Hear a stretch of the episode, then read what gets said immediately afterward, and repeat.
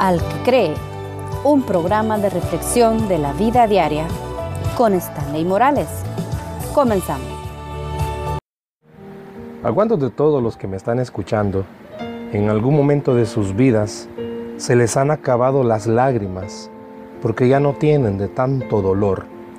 ¿O cuántos de ustedes han necesitado que en medio de esa tristeza, en medio de ese dolor, pueda acercarse alguien a ayudarles a secar esas lágrimas? Quizás hemos escuchado tantas veces acerca de que Dios está con nosotros y que todo problema y toda situación que estemos enfrentando de cualquier tipo, podemos confiar en que Él nos va a ayudar. Pero seamos sinceros, muchas veces son tan grandes los problemas, son tan grandes las necesidades, vemos tan imposible que se solucionen que nos rendimos, que lloramos y lloramos y lloramos porque no encontramos solución, porque no encontramos respuesta, porque usted ya intentó muchas cosas, porque quizás su vida ha estado llena de muchas promesas que nadie le ha cumplido. Le han dicho que van a ayudarle, que van a extenderle la mano para sacarlo de donde está. Pero quizás al escucharme usted está diciendo, todavía sigo esperando que me extiendan la mano y me saquen de donde estoy. Muchos hemos aprendido a vivir con los problemas y las necesidades, pero llega un momento en el que sea una palabra, una alabanza, toca nuestro corazón profundamente y hace que las fuentes internas comiencen a fluir y lloramos y lloramos. Apocalipsis capítulo 21, verso 4 dice, enjugará Dios toda lágrima de los ojos de ellos y ya no habrá dolor porque las primeras cosas pasaron. Quiero contarles esta historia. Un predicador dice que acababa de terminar en una iglesia su sermón sobre los dolores de la vida cuando una pareja se le acerca adelante y la mujer que estaba con él comenzó a contarle las cargas que ellos llevaban como familia. Su joven hijo tenía severos problemas físicos y la tensión del constante cuidado de este necesitado muchachito, aunada al dolor de saber que no podían mejorar su situación, parecía algunas veces ser insoportable.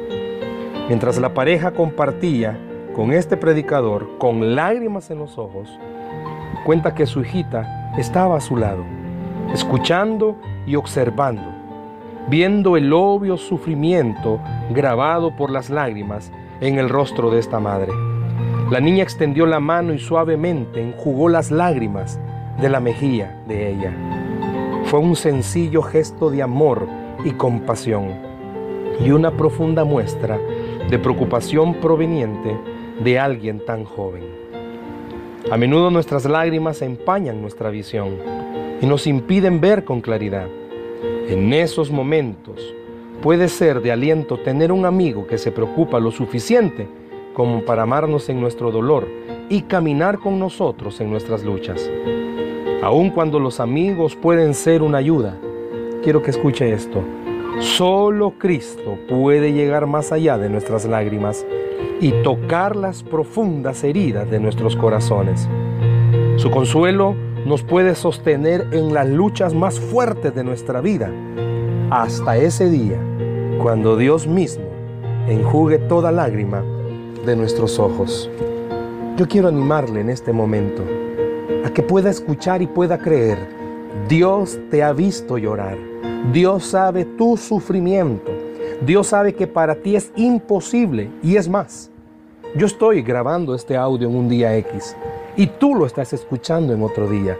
Pero no es casualidad que en este día Dios te esté diciendo, déjame secarte las lágrimas que has derramado, pero sobre todo, déjame mostrarte que estoy contigo y que voy a bendecirte en medio de esa situación tan difícil que tú ya no soportas. Qué lindo va a ser ese día cuando estemos frente a frente a Él y Él y el Dios eterno con sus propias manos seque nuestras lágrimas. Pero antes de que ese día llegue, en este momento Dios, ahí donde estás, también quiere hacerlo por medio de su Espíritu Santo.